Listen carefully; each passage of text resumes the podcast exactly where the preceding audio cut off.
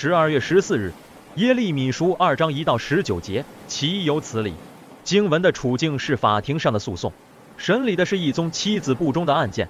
耶和华以原告，也就是丈夫的身份发言，而以色列是接受审判的被告，也就是妻子。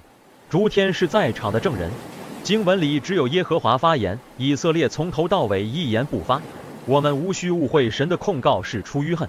事实上，耶和华仍爱以色列，要努力把它挽回。在经文中，我们感受到两种互相冲突的情绪。一方面，耶和华对他的妻子仍是一往情深，常回忆着昔日爱情的欢乐。当时的以色列对耶和华专一又单纯，彼此和谐。可惜此情不在，现在的以色列对神冷若冰霜。甚至不闻不问，因为他已经另外心有所属。作为丈夫，耶和华忠心的尽本分来供应妻子的所需，但以色列无视了这份爱。非但如此，他更是无缘无故的抛弃这位爱他的丈夫，行为比地上那些不认识神的人民更过分。这是极其的愚蠢和顽梗。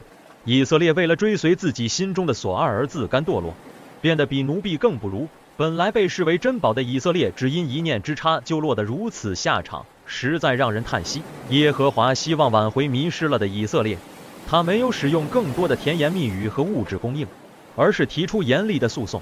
这样的目的不是让妻子难堪，而是要他面对现实，认清自己的处境和真面目。因此，尽管耶和华的诉讼非常严厉，目的是复和与拯救，在神严厉的话语背后是充满了爱的心。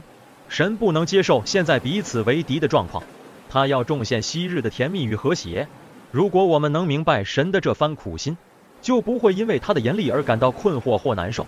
这份严厉的爱里包装住宝贵的救赎和生命。